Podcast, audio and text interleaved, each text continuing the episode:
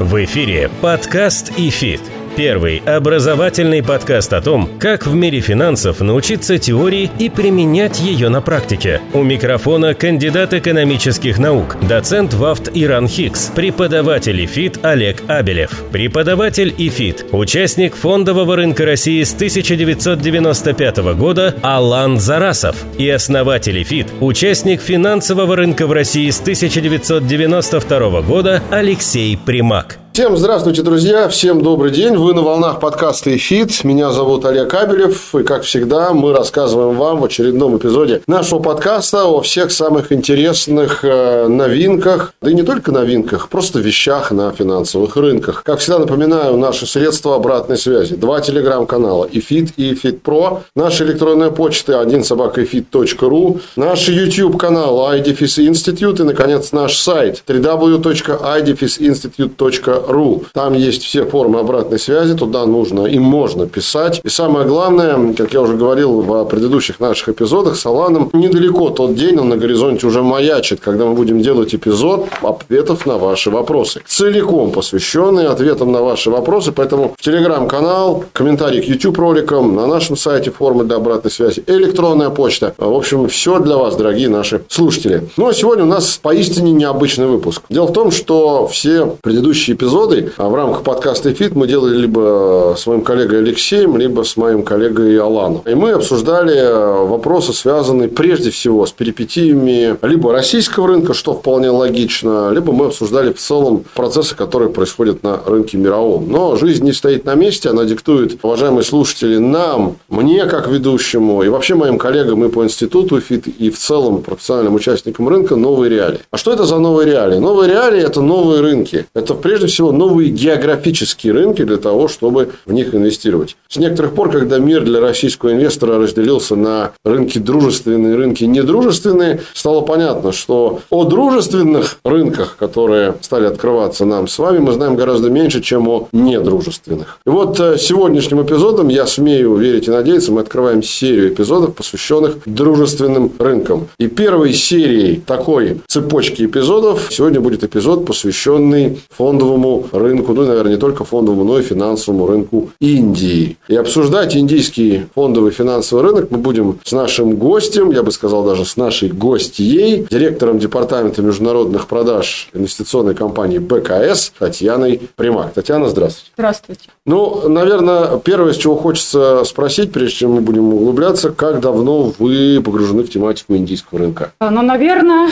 самый первый раз в Индию я попала в март 2014 года. Это была поездка для того, чтобы посетить одну из конференций, которая проводилась в Индии, и она называлась, если я не помню, так FIX-конференция, то есть это FIX-комьюнити, FIX угу. это такой протокол, известный для алгоритмистов и высокочастотных трейдеров. Так вот, э, FIX-конференция в Индии. Угу. Она обычно проводится также еще в Гонконге, в Сингапуре, в Индии и в Австралии, если не ошибаюсь. И плюс, конечно, Европа, Америка. Ну вот э, Индия, март, 2014 год, Мумбай. Это была моя первая поездка в Индию на эту конференцию. Я, кстати, сейчас подумал, март 2014 год, как раз известные события да, крымские. Да, да. Э, как раз Не вы наблюдали из Индии за тем, что да. происходит. А если мы говорим в целом и в общем, ну, в таком первым грубым мазком для человека, и на самом деле я и себя с удовольствием к этому человеку причислю, и большинство нашей аудитории, YouTube и аудио, mm-hmm. не связанных никак с финансовым сектором Индии, с фондовым рынком Индии. Вот если первым грубым мазком, насколько за эти 9 лет, что вы погружены в эту тематику, изменился индийский фондовый рынок? Потому что мы достаточно много сейчас видим о китайском рынке, в последнее время это очень популярный рынок, стали заговаривать о рынках Ирана, Саудовской Аравии, о рынках стран Экзотика. Центральной Азии. Да. А Индия как-то всегда так была в стране, вроде бы как крупный достаточно рынок. Все-таки он не может не быть не крупным а, в стране с населением почти полтора миллиарда человек. Что за эти 9 лет там происходило? В первую очередь я бы хотела сказать то, что финансовые рынки Индии очень сильно зарегулированы, в отличие, например, от того же нашего российского рынка или тех же европейских рынков. Он закрытый, плюс достаточно жесткий capital контроль. Ну, начнем с того, что рупия у нас не конвертируется свободно, как э, все другие валюты, она частично конвертируема, и индийская рупия не торгуется за пределами Индии. Это о чем говорит? О том, что капитал не может свободно ходить между Индией и другими странами. Вот буквально сегодня прочитал, ну, даже не сегодня, три дня назад прочитал на лентах информационных агентств в разных э, соцсетях о том, что Сбербанк запустил денежные переводы да. в рупиях. Да, для физических для лиц. Для физических лиц. Может быть, лед тронулся, господа присяжные. Слушайте, но надо э, разделять две э, тематики еще раз. Денежный перевод банковский, денежный перевод для каких-то ваших целей, и плюс переводы для инвестиций в фондовый рынок. Это угу. абсолютно две разные истории. И, например, для того, чтобы инвестировать в фондовый рынок Индии, открываются специальные брокерские счета в банках. И эти счета не используются для каких-то ваших там собственных нужд, целей. То есть это спецбанковский счет для инвестиции в фондовый рынок. Это вот что-то типа спецсчетов типа С для переводов ну, из наверное, стран. да, что типа этого. Инфраструктура индийского рынка отличается. Например, если в России вы открываете один брокерский счет, куда заводите деньги и начинаете торговать, то есть в одном месте у вас и брокер, и кастодион, и, например, то же самое банк, как бы я сказала, то есть как бы все в одном месте. В Индии все не так. В Индии есть брокер, есть кастодион, есть есть банк. Деньги сначала приходят на банковский счет. Конечно, этот э, счет связан с брокером. Там конвертируется валюта, потому что торговля в Индии только в рупиях. То есть вы заводите какую-то валюту на банковский счет, там происходит конвертация. А сам индийский банк ее конвертирует да, конвертирует, да, да, да, да, совершенно верно. uh И потом эти деньги поступают уже к брокеру. То есть не так, как у нас в России, э, например, ты переводишь деньги на ваш счет в БКС, Финаме, там, к любому другому брокеру, просто пишешь, что for reference и указываешь номер своего счета. Нет, так здесь не работает. Угу. В Индии так не работает. Сначала банк, а потом уже непосредственно на счет брокера. Поэтому всегда, когда заходите на индийский рынок, нужно понимать, что есть э, риск, например, ты получаешь маршин кол, нужно срочно переводить деньги. Но должен понимать то, что деньги сначала идут да, в Это как минимум несколько дней. Ну, не несколько дней, но один день плюс э, Т2 нужно всегда закладывать. Поэтому подушка всегда нужна. Угу. Я вот сейчас э, вы говорили по поводу специальных счетов. И я даже пока не вдаваясь в детали, сейчас мы об этом еще поговорим, инвестиционной деятельности, mm-hmm. я вот вспоминаю историю, когда только-только начались вот эти разговоры о делении стран на дружественные и недружественные, mm-hmm. и когда многие СМИ начинали называть Индию как ведущего, нового ведущего торгового партнера России. Это действительно так, там нефтяной экспорт в Индию, он сейчас на абсолютно максимальных отметках, и металлургический, да, но при этом ответ на простой вопрос, кому в России нужны рупии, да, он пока остается без ответа. И как вывести выручку нефтяных да. компаний, которые до сих пор еще там? Именно 140 да. миллиардов да. долларов, вот, извините. Вот эти, я так понимаю, технические вопросы, они во многом тормозят развитие, скажем так, российско-индийских отношений да. на ниве инвестиций. И тормозят сильно, потому что у нас нет до сих пор прямой пары рупия-рубль. Рубль. На московской бирже я что-то не видел. А ее и не будет, потому что, опять же, регулирование и рупия при всем нашем желании торговаться за пределами Индии не будет. Если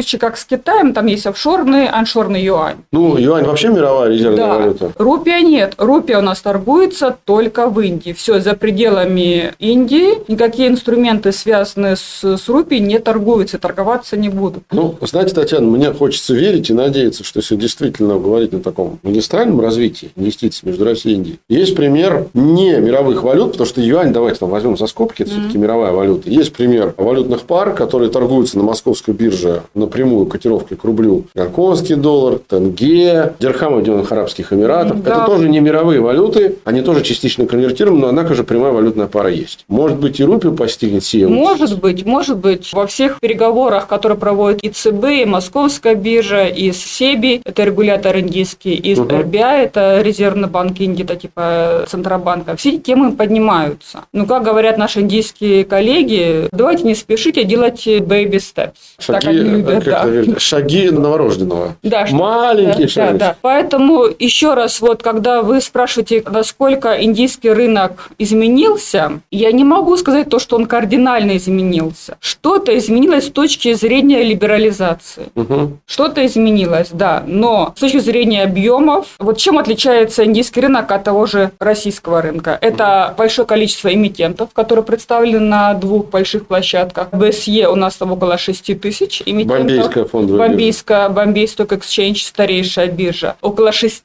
тысяч эмитентов. И NSE of India, the National Stock Exchange of India, это как бы центр ликвидности индийского финансового рынка, там около 1600. Это Дели? Да, Нет, это все Мумбай. Мумбай. То есть две крупнейшие площадки Бомбей да, и Мумбай. Да, то есть э, это большое количество эмитентов, это достаточно большой выбор с точки зрения секторов для вложения. Это не только там, например, нефть, газ, но там угу. это и промышленность, это и цемент, это и товары народного потребления, это и медицина, это и туризм, это и гостиничный бизнес. То есть там достаточно широкий спектр бумаг для выбора. Угу. И потом, например, там есть еще нефти 50, нефти 100, потом нефти мидкэп. Э, средняя это, капитализация. Да, да, средняя капитализация, которая достаточно тоже неплохо себя чувствует и очень хорошо растет. А нефти это что такое? Нефти 50 это наш РТС. А, то есть аналог это индекс. Аналог, да, да, да. А я так понимаю, что и Бомбейская биржа, и Мумбайская биржа, у них у каждой свой собственный индекс. Да, НСЕ это нефти 50. Я слышал про индекс Sensex. Sensex это бомбейская. Это, как бы, скажем так, основной, да, индекс индийский. Ну, вот я бы сказала, понимаете, всегда, когда говорят говорят, что лучше или вся ликвидность на нефти. Поэтому стоки торгуются и на БСЕ, конечно, да. И вот я когда разговариваю с индийским партнером, спрашиваю, ну вот когда заходят иностранцы, как они определяют, куда вкладываться? Они говорят, ну они вкладываются в первую очередь НСЕ, потом БСЕ, просто бывает иногда так, что где-то дешевле. И они просто диверсифицируют свою угу. корзину и там, и там часть. Подкаст ИФИТ. Мы по поводу там деталей входа на рынок да, еще поговорим. Потом. Я хотел вернуться все-таки к этой самой эволюции индийского рынка. Да, вы действительно сказали, что там, диверсификация достаточно большая. Вот недавно буквально я выступал с лекцией для аудитории в рамках обзора китайского рынка. Мм. Ну, и там приводил примеры такого пирога отраслевой диверсификации китайского мм. рынка. Причем надо понимать, что есть гонконгская биржа, есть Шанхай. Да, это две разные mm-hmm. истории. Если Гонконг – это такой вход в Китай для иностранного инвестора, то Шанхай это скорее для внутреннего инвестора. Сейчас многие брокеры иностранные задумываются над тем, чтобы дать доступ и на шанхайскую площадку, mm-hmm. хотя это сопряжено с некоторыми трудностями. Mm-hmm. Если мы говорим об Индии, вот мы говорим о мумбайской площадке, о бомбейской площадке, с точки зрения соотношения по капитализации компаний, которые там торгуются, и отраслевой специфики, она вообще есть? Либо одни и те же компании могут торговаться и там, и там с ценными бумагами, либо все-таки, условно говоря, вот я смотрю как новый инвестор на эти два два индекса, на эти две биржи. И в чем основная разница? Плюс одной, плюс другой? Или, в принципе, это одинаковые вещи для меня, можно ну, туда-сюда? Начнем с того, что NSE в Индии, это которая национальная биржа Индии, это... Мумбайская которая. Они обе мумбайские. А, обе мумбайские. Обе мумбайские, просто расположены в разных частях Мумбаи, Понятно. но и та, и та в Мумбаи. Хорошо, тогда... А, центр ликвидности ага. – это, конечно, NSE в Индии. Национальная. Да, национальная биржа Индии – это лицо индийского фондового фондового рынка. Центр ликвидности находится там, естественно. Сегодня рыночная капитализация NSE в Индии достигла 3,5 миллиардов долларов. Это благодаря всему тому, что э, за последние три месяца мы увидели беспрецедентные вложения иностранных инвесторов в индийские акции. Благодаря этому сейчас у нас... Наверное, все-таки триллионов долларов, я думаю, да, потому что... Ой, триллионов, извините. Да, у нас российский рынок капитализация 0,5 всего российского. 3,5. 3,5 триллиона да. долларов. Да. 3,5 триллионов долларов. И сейчас Индия занимает четвертое место по капитализации среди мировых площадок. То есть первое это Америка, затем идет Китай, затем Япония и четвертое место Индия. Угу. Индия у нас обогнала Гонконг, обогнала Европу, обогнала Великобританию и Францию. Да, давайте то, что говорит Татьяна, уважаемые слушатели, я обличу в цифры, чтобы было понятно, о каком масштабе мы говорим. Значит, про Индию мы только что сказали. Капитализация рынка Индии примерно 3,5 триллиона долларов. Единственный вопрос. Это капитализация компании только на NSE of India, то, что вы сказали? Только NSE. Тогда, наверное, не 3,5, а чуть побольше. Чуть Но, побольше, да. потому что получается, что BSE тоже плюс-минус где-то в районе этого. Ну, ну окей, пусть будет 3,5-4. Значит, японский рынок капитализация примерно 5,5 5,5, 5,7 триллионов долларов. Китайский рынок мы берем суммарно континентальные площадки и Гонконг, это примерно 15 триллионов долларов. Mm-hmm. Ну и дальше космос, Соединенные Штаты Америки 45 триллионов долларов капитализация. Понятно, что тут, как это, есть Сбербанк и все остальные, есть mm-hmm. американский рынок и все остальные, но все же. И для сравнения, российский рынок, чтобы понимали, где мы на этом празднике жизни, пока мы действительно на нем скорее лишние, как говорил классик, это всего лишь полтриллиона долларов. По данным на начало июня 0,55 триллиона долларов. Это российский рынок.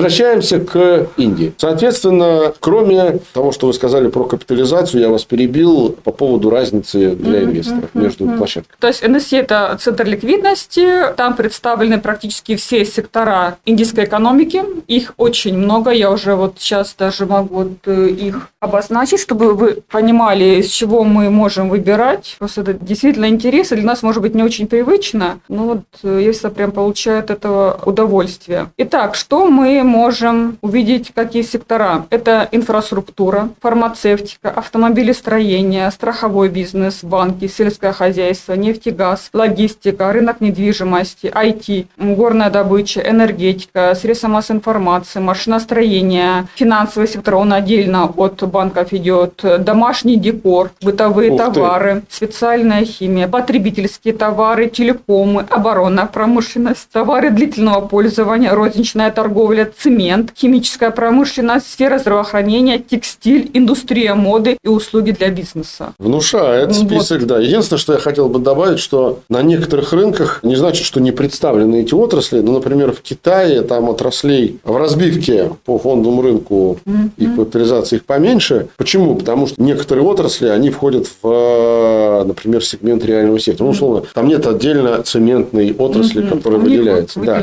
Вот, но домашний декор это интересно. Я бы хотел инвестировать, купить паи фонда на индекс домашнего декора. Это было бы неплохо. Да. Плюс еще есть да. ценные бумаги, которые называются miscellaneous. Ну, как бы сюда входят, например, такие как промышленные смазочные материалы. Или, например, напитки. Вот Varun Beverages. Это Безалкогольные второй... напитки. Безалкогольные напитки. Это второй по величине завод в мире, который занимается производством и розливом таких напитков, как 7-Up, Tropicana и Pepsi. То есть, вот у нас как бы есть Pepsi в США. PepsiCo, да. Да, а вот этот Varun Beverages это как бы второй по величине за пределами Соединенных Штатов, где угу. разливают всем известный популярный напитки. Ну, это неудивительно, опять же, повторюсь, в стране с населением под полтора миллиарда человек производство должно быть объем соответствующий. Да, и вот на днях Amazon и Apple объявили о том, что они увеличивают инвестиции в Индию. Плюс мы знаем то, что Apple уже построила первый завод и переводит часть производства из Китая в Индию. Два флагманских магазина уже открыли, Apple имею в виду, в Дели и в Мумбаи. И у них прям вот Индия сейчас проходит красной строкой для для того, чтобы увеличить продажи. И они уже увеличены именно айфона в Индии, потому что Индия до какого-то времени в основном пользовалась андроидами и китайскими э, смартфонами. Благо рядом, граница недалеко. Поэтому также вот еще ответ, почему растет Индия. Если мы тоже... вернемся к да, вопросу двух площадок. Возвращайте, то есть мы имеем BSE, NSE, плюс есть еще MSX of India. Это, Это площадка, какой? где торгуются деривативы на commodities. На сырьевые товары. Да, на сырьевые товары. И вот как раз ответ на ваш вопрос, как изменились фондовые рынок Индии. Месяц назад регулятор разрешил иностранным инвесторам торговать деривативами на commodities. Правда, не на все, на natural gas и на crude oil. На нефть и на газ да, природный. На нефть и газ, то есть раньше это было запрещено. То есть сейчас инвесторы могут это вот торговать. недавно, да? Пожалуйста? Недавно, практически месяц назад, да. Угу. Да. Такие же деривативы торгуются и на NSE в Индии, то есть можно и там, и там торговать. Угу. Угу. Подкаст и фит. И еще площадка, про которую я хотела сказать, как бы эта тематика очень близка мне, потому что я тесно с ними сотрудничаю, мои главные проекты связаны с ними это Gift City, и это офшорные подразделения индийских бирж, которые находятся за пределами аншорной Индии. Угу. То есть вообще как бы индийским клиентам, индийским компаниям запрещено торговать напрямую из Индии на зарубежных площадках вообще регуляторно. Но индийское правительство долгое время работало над вопросом, как либерализовать рынок, как все-таки вот упростить э, выход на индийский рынок и выход э, на зарубежные площадки из Индии. И где-то 7 лет назад по решению премьер-министра Индии Нарендра Моди был запущен проект под названием Gift City. Так угу. называемая свободная экономическая зона в штате Гуджарат. Это родной штат Нарендра Моди. Он там родился, был губернатором долгое время, и как бы там начиналась его политическая карьера. Штат Гуджарат, город Ахмедабад. И вот в этом штате был запущен проект под названием Gift City. Это свободная экономическая зона. Gift City – это Гуджрат International Financial and Tech City. А, я понял, аббревиатура. Да, то есть они запустили данный проект по аналогии с финансовыми центрами в Дубае, в Сингапуре и в Гонконге. А можно, Татьяна, еще раз аббревиатуру расшифровать? Я сейчас... А, GIFT – это Гуджрат, ну, Гуджарат International, международный, Financial, финансовый, Tech, технологический City. город. Ну, что типа а, международный, финансовый, технологический город в Гуджарабе. Вот как-то Да. так. И когда это было реализовано? Это 16 год. А, уже 7 лет. Уже прилично. 7 лет, да, я там была. Была я там в апреле этого года. Общалась с ними как бы достаточно давно, потому что еще когда я в мою бытность работы в компании Сова Капитал, мы реализовали проект непосредственно с Gift City по доступу индийских инвесторов на московскую биржу напрямую из Индии. То есть, что придумали наши индийские партнеры? В этом Gift City есть офисы индийских бирж. BSE – это Индия INX, и, соответственно, у NSE тоже NSE, а FSC – это филиал NSE в Гуджарате, в City. Мгм. Сейчас две биржи объединяются, это будет одна большая интернациональная биржа. Это Э, будет третья биржа, получается. Третья биржа, но Нет, она будет а, как четвертая, бы если офшорная, да, деривативную. да. Как бы это офшорная биржа. Так вот, э, все компании, которые зарегистрировались в City и стали членами этой биржи, имеют право доступа торговли на зарубежных площадках напрямую из Индии. Но через всех брокеров, с кем у India NX заключены определенные соглашения. Не планирует кто-то из российских брокеров с EDMX Ну вот, чего-то заключать? то есть э, сначала это Сова Капитал. Был брокер, Да. английский Сова Капитал, у которого было подписано соглашение с India NX по доступу индийских инвесторов на московскую биржу. Это очень широко распространялось в прессе, и в индийской, и в российской. Там, если погуглите, все можете найти. Это 22 год, январь-февраль. В прессе все было достаточно широко освещено. Э, Даже там, типа, что типа моего интервью, какие-то выдержки, и московская биржа была вовлечена, естественно, и так далее. Но после общеизвестных событий, естественно, данный проект канул в лету. Так вот, и вот четвертая биржа, Мгм. там сейчас торгуются пока только деривативы и только в долларах. То есть э, данная свободная экономическая зона также для чего она была сделана? Она была сделана, опять же, для того, чтобы упростить выход на зарубежные площадки из Индии. И также у них есть мысли для того, чтобы упростить заход иностранным инвесторам на индийский фондовый э, рынок. Конечно, сейчас основные ворота для входа Gateway to India, это, конечно, NSE, BSE. Это аншорные площадки, где идет торговля в рупиях. А что касаемо Gift City, это вход в долларах. Ну, для российской, наверное, стороны это не самое удобное. Это не самое удобное не только для российской стороны, но и для всех остальных, потому что все-таки желаемой ликвидности там так пока еще и нет. Несмотря на то, что торговля в долларах. Да, все равно вся ликвидность у нас на NSE. А вот на бирже деривативов торговли в каких валютах? Которые в четвертая? рупиях, все в В рупиях. Завершая вот эту тему обзора индийских площадок, Ну да, так это очень, как сказать, галопом по Европам,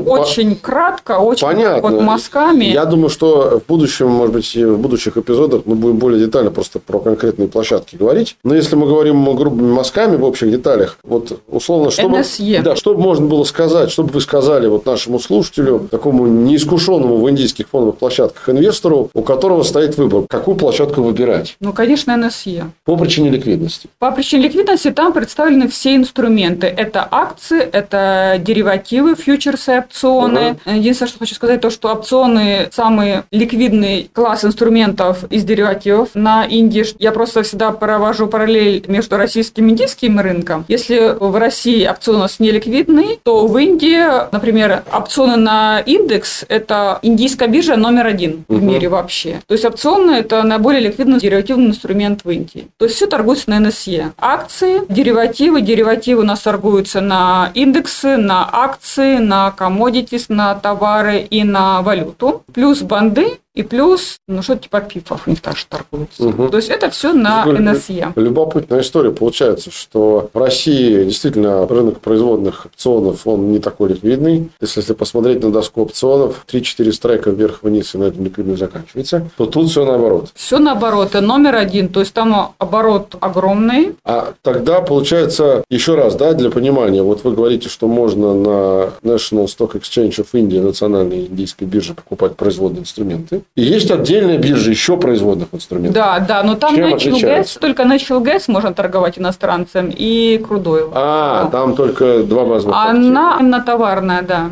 Понятно. А на национальной бирже не товарные, а именно базовые активы финансовые. Да, да, да, и товарные есть. Э, и товарные, и товарные. И товарные, финансовые, да, да. Получается, что та биржа отдельная, она как бы не очень интересна в принципе. Если, ну да, просто... Если все торгуется здесь, угу. для чего тогда нужна Ну просто вот есть некоторые трейдеры алгоритмические, именно их торговля заточена на торговлю товарами. И они идут на биржу. И они идут и туда. Хорошо. И тогда следующий вполне логичный вопрос. Вы вполне резонно ответили, как какую биржу выбирать? Конечно, национальную. Тогда возникает вопрос, для кого бомбейская, которая мумбайская, она же БСЕ? Ну, там можно купить некоторые стоки для диверсификации все-таки своего портфеля. Которых есть, нет на национальной Они, бирже. по идее, там есть и там, и там, но бывает так, что цены немного отличаются. Где-то можно купить дешевле. А, на один и тот же актив разная цена на двух площадках. Да, да. Конечно, арбитража как такового нет, но, опять же, можно купить где-то подешевле, плюс для диверсификации. Это знаете, мне что напоминает? Мне это напоминает до событий февраля 22 года. В 21 году, посмотрев на питерскую биржу, которая да, запустила торги иностранными бумагами, московская биржа тоже решилась, попыталась, у нее это не очень хорошо получилось, но тем не менее, какой-то период времени, это второе полугодие 21 года, бумаги одних и тех же эмитентов по разным ценам торговались на московской бирже и на питерской. Здоровая конкуренция. Я, например, выступаю только за. Уверена всегда, что в стране должно быть более чем одна биржа. Потому что это и качество, и ценообразование, и скорость работы. Мы сейчас и... говорим про фондовую биржу. Да, да, да, да. Последний вопрос. Мы перейдем к инфраструктурным mm-hmm. вопросам. Соответственно, вот сравнивая национальную mm-hmm. биржу и которая БСЕ, Бомбейская фондовая биржа. Если мы говорим про ликвидность, она примерно одинаковая, либо все-таки на Не, национальной она... бирже она там выше? хуже. Понятно. То есть это... Центр ликвидности у нас NSE в Индии. Понял. Подкаст ИФИТ. Переходим плавно к инфраструктурным вопросам. И, значит, первое, с чего хочется да, начать. Я вас сейчас еще да. перебью, чтобы Давайте. понимали, что такое индийский фондовый рынок. Рынок акций, шорты запрещены. Ты можешь продать бумагу только тогда, когда она у тебя попадет на счет. То есть ты сегодня купил бумагу, сразу же ты ее продать не можешь. Я понял. То есть коротких продаж нет. Коротких вообще. продаж только есть на деривативах. А время между э, списанием денег и поступлением бумаги на счет сколько дней? Ну, ты плюс один у них. А, через день, понятно. Потому что у нас есть разные режимы. А производные инструменты да, тоже можно. Это, понятно. То есть это запрет коротких продаж на акции. На акции. Ну и они таким образом все-таки вот. А долговой рынок насколько развит там? Развит. Э, Интересно. Есть и корпоративный. Есть корпоративный, есть федеральный индийский. И федеральный индийский, все это есть, да. Все и, это можно. Понятно. Да. И муниципальные тоже есть, как вот у нас. Есть, да, есть. Тоже есть. Что потому что Индия же федеративная страна. Соответственно, условный какой-нибудь Утар Прадеш может выпустить свою облигацию. Да, только нужно все анализировать, смотреть, что более такое ликвидно и с точки зрения доходности. Но сейчас доходность падает, потому что, опять же, я говорю то, что мы не сказали, почему все любят Индию. Я хотел это оставить вот хорошо, наконец. Хорошо, скажу, да. это вот самая такая да, да, горячая да. тема. Конечно, сейчас. конечно, это в финале мы обязательно осветим. Я хотел сейчас немножко поговорить о таких, mm-hmm. может быть, немножко рутинных вещах, но без них э, вот эта общая канва, она не складывается. Я хотел спросить про алгоритм. Во-первых, что интересует? Интересует депозитарий. Это индийская юрисдикция? Индийская, только индийская юрисдикция, да. А вот эта офшорная биржа? У них там есть как, э, свой раз? собственный Например, сити, да, сити. Там депозитарий тоже индийский. Собственно, да, все только индийское, да. Только все индийское, только все в рупе. Да. Насколько велик риск того, что уважаемые российские инвесторы, попав на индийский рынок, столкнутся с тем, что индийский депозитарий последует, к примеру, Clearstream и Euroclear? Анализировали также эту проблему проблематику, но все-таки они позиционируют себя как независимые институты. Во-вторых, Индия, даже вот сейчас на Рендер моде был визит в Соединенные Штаты Америки, где они еще раз подтвердили свою нейтральную позицию, то, что они не будут присоединяться к антироссийским санкциям. Плюс еще раз мы видим то, что ряд индийских банков, несмотря на всю санкционную риторику, все-таки открыли ввоз расчета нашим российским банкам угу. и пошли все-таки платежи для обслуживания экспорта, импорта все-таки идут. Ну, товарооборот растет. Да, трудно, сложно. но просто я тоже была вовлечена в открытие этих ввоз расчетов для российских банков. Сначала было очень тяжело. Банки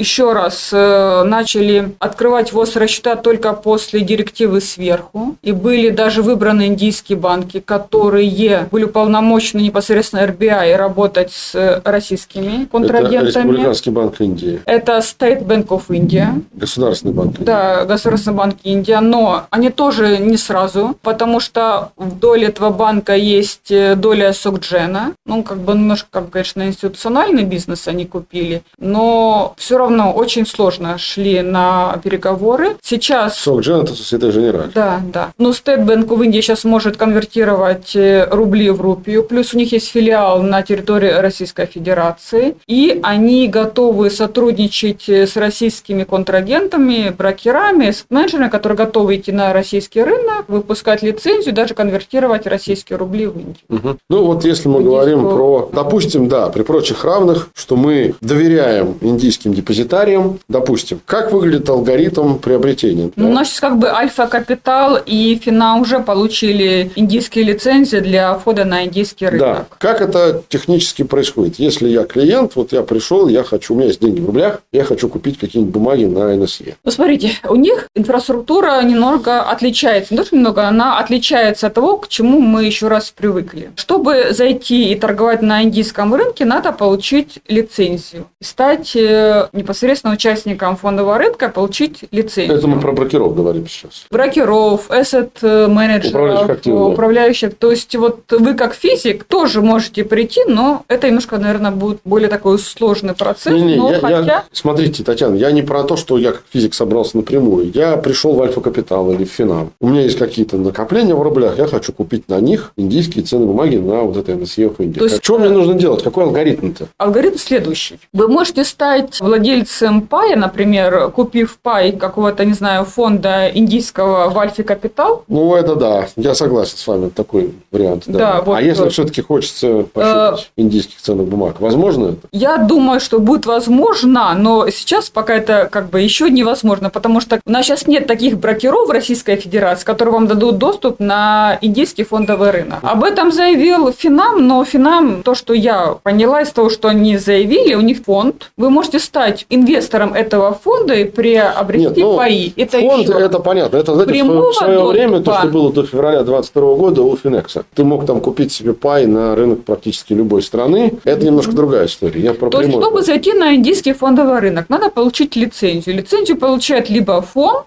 либо брокер, брокер либо банк. Там есть FPI-1, FPI-2, FPI-3. Угу. То есть, например, вот Альфа Капитал получила FP1 или FP2, ну это неважно, они зашли туда своим фондом и предлагают своим инвесторам. А вот это 1, 2, 3 это разные виды лицензии, Категории. разные виды деятельности? Да, разные виды деятельности и разный спектр прав, которые получит непосредственно инвестор. Угу. Там шире, то есть вот самая такая зарегулированная это FPI-1. Там получают центробанки, банки, лицензируемые институциональные инвесторы и так далее. FPI-2 немножко попроще. Туда входят, опять же, менеджеры определенного типа и брокера, которые могут торговать on behalf of client. От имени клиента. Да, да, да, да, ну, от имени клиента. Я хочу, постепенно подытоживая, да, и подходя к финалу и последнему вопросу, сказать, что хочется надеяться и верить, что, не знаю, в этом году или, может, в следующем году простые лица, розничные инвесторы российские, физические лица получат возможность покупать напрямую на индийских площадках ценные бумаги. Да, а также для институциональных клиентов, как бы дорогу на Индию открыт. А как вы Ну, думаете, надо- Татьяна, ну, возможно по такому сценарию развития событий, как пошла биржа СПБ, просто предоставив Гонконг? Ну, договорится биржа с индийским депозитарием, Все может быть. и мы через биржу СПБ будем покупать на Все НСЕ. может быть. Ну, то есть, такой вариант тоже возможен. Ну, Почему а, нет? Да, Почему ну тут, нет? как обычно, сравнивая эти варианты, вот на примере Гонконга я тоже всегда говорю, что где выше риски, где они ниже, где дешевле, где дороже. Потому что мы сами понимаем, что в любой момент депозитарий этот, который работает с биржей СПБ по Гонконгу, может взять и заблокировать. Если ты идешь напрямую к гонконгскому брокеру, да, это может быть дороже. Если ты гражданин России или не России, это тоже имеет значение. Риски Если у тебя есть. двойное гражданство, это каждая своя история. Но в любом случае, какие бы риски ни были, хорошо когда есть выбор. Хочешь через биржу, хочешь напрямую к брокеру.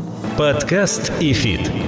А по поводу брокеров, насколько богат выбор индийских брокеров? Богат. Очень Сколько их богат. там? Десятки, сотни, единицы? Ну, десятки точно. Ты Там тоже рынок как-то сегментирован. Есть крупный брокер, Да, который есть, пол рынка, конечно, есть. или там примерно равная доля рынка у всех. Там есть институциональные брокеры, там Мгм. есть ритейловые брокеры, там есть брокеры, у которых есть хорошая инфраструктура для высокочастотных трейдеров. Там вот еще по этому сегменту тоже идет разбивка, если так можно сказать. Когда мы открываем счет, например, у брокера, в том же БКС, БКС работает и с ритейлом, и с институциональными клиентами, и с asset-менеджерами, и с алгоритмистами, с высокочастотными трейдерами. Плюс это и депозитарий, плюс это и клирер для клиентов. В Индии не так. В Индии есть э, большие инвестдома, которые могут быть и брокером, и кастодианом, и клирером. Мгм. Но у них, например, не у всех есть инфраструктура для высокочастотных трейдеров. Ну, понятно. Есть брокера, которые только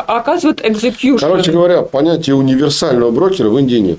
Каждый на чем-то своем специалист. Нет, есть. Если вас, например, устраивает, вот, грубо говоря, есть такие большие имена, как Котак, ну, вам это бывший Эдельвайс. Это большие инвестдома. Они и брокера, и кастодиану, и клиреры. Мгм. А Котак еще и банк Мгм. в довершении всего. Вы можете все через них. Но, например, высокочастотные трейдеры, когда заходят на индийский рынок, они могут, например, делать Исполнение. через да, исполнение через таких брокеров, как э, Share India или как э, SC Advisors. Вот эти два брокера или МК, они только предлагают исполнение. Мгм. Кастой они не оказывают депозитарные услуги и не делают клиринг. Понятно. То есть выбор э, большой. Зависит от цели, которую ставит та или иная компания, клиент, будущий клиент. Выбор есть. А Что касается модели взимания комиссий, такие же 2,2 пункта, как биржевые, или разброс большой по брокерам? Порядок комиссий. Ну, плюс-минус. Конечно, брокерская комиссия Если мы будет сравниваем с поменьше.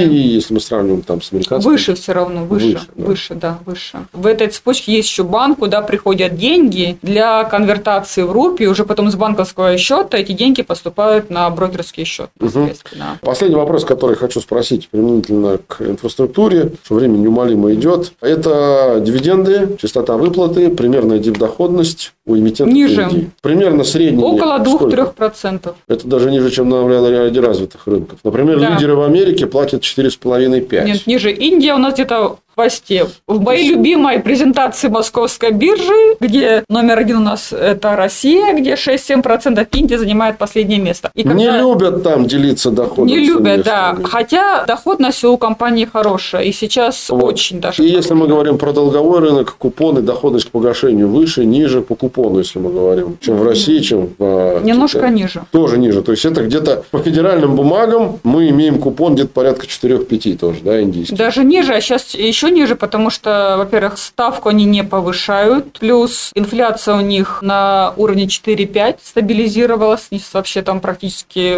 обуздали инфляцию. Мгм. Естественно, все это ведет к тому, что доходность по бандам тоже снизилась. Ну и в завершении последний вопрос, о котором мы хотели поговорить в середине, но мы его припрятали на финал. Почему нам надо любить индийский рынок? Чем он привлекательный, как инвестор? Ну, я скажу очень быстро. Это, во-первых, макроэкономическая стабильность. И сейчас э, у нас Индия рассматривается как safe haven, реально. Как такая вот тихая гавань. Безопасные небеса. Да, когда в январе индийские рынки рухнули ввиду того, что они были очень сильно переоценены, и ПИНАИ... Это соотношение к стоимости акций к прибыли на акцию. Да, было выше 25-26, и на все мои попытки продать Индию нашим управляющим заканчивалась полным фиаско, потому что мне все говорили, Индия, да ты что, рынок перегрет, да зачем он нужен? ПИНАИ у них больше 20, не пойдем. Это был декабрь, да, При этом январь. для справки нашим слушателям, ПИНАИ в Соединенных Штатах средний 26. Ну, да, и когда я задавала тот же вопрос индийским партнерам, они все смеялись и говорили, ну, Татьяна, у нас все по-другому. У какой-то компании ПИНАИ 25, но прогноз 45-46. Ну, то есть у них все очень так бы все в этом.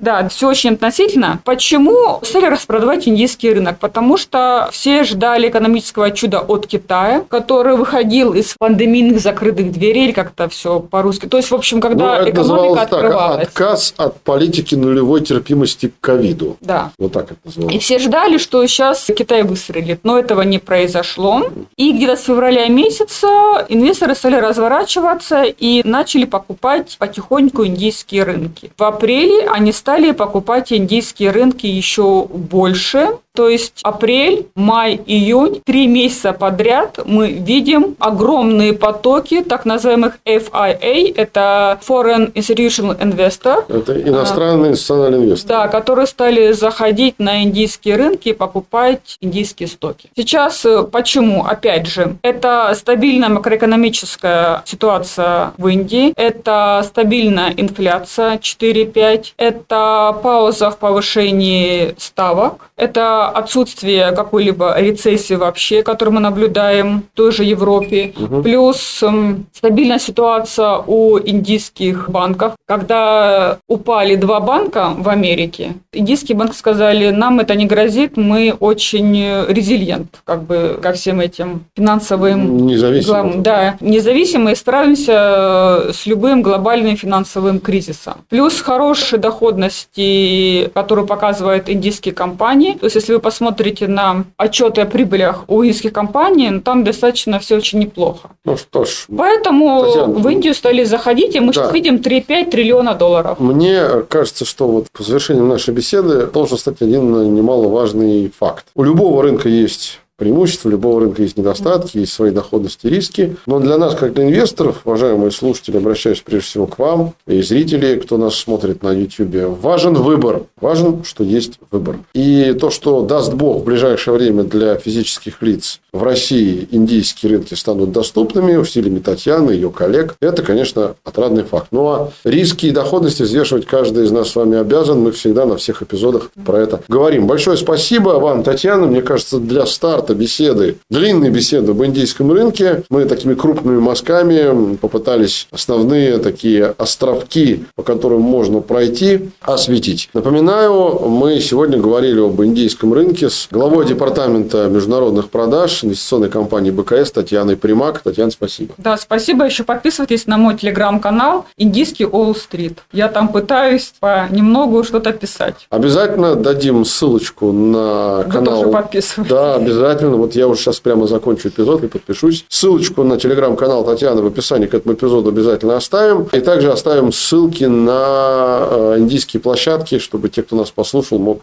зайти посмотреть, почитать не только на хинди, но и на других языках. Вообще, что это за площадки, какие там правила торговли и вообще правила игры, назовем это так в кавычках. Меня по-прежнему зовут Олег Абелев. Я еще раз призываю вас, уважаемые слушатели, держать с нами обратную связь. Два телеграм-канала, ИФИТ и ИФИТ Про, электронная почта 1 собакаэфит.ру, YouTube канал А Институт и интернет-сайт www.adefis.institute.ru. Институт финансово-инвестиционных технологий работает для вас на всех порах и изо всех, можно сказать, источников. Телеграм, электронная почта, YouTube, ну и, конечно, наши подкасты. На этом все. Слушайте наши эпизоды. Индийская тема только открывается. Всем пока и до новых встреч. Напоминаем, что подкасты «Фит» можно слушать на Apple подкастах, Google подкастах, CastBox, Spotify, VK, Сберзвуки и Яндекс.Музыке.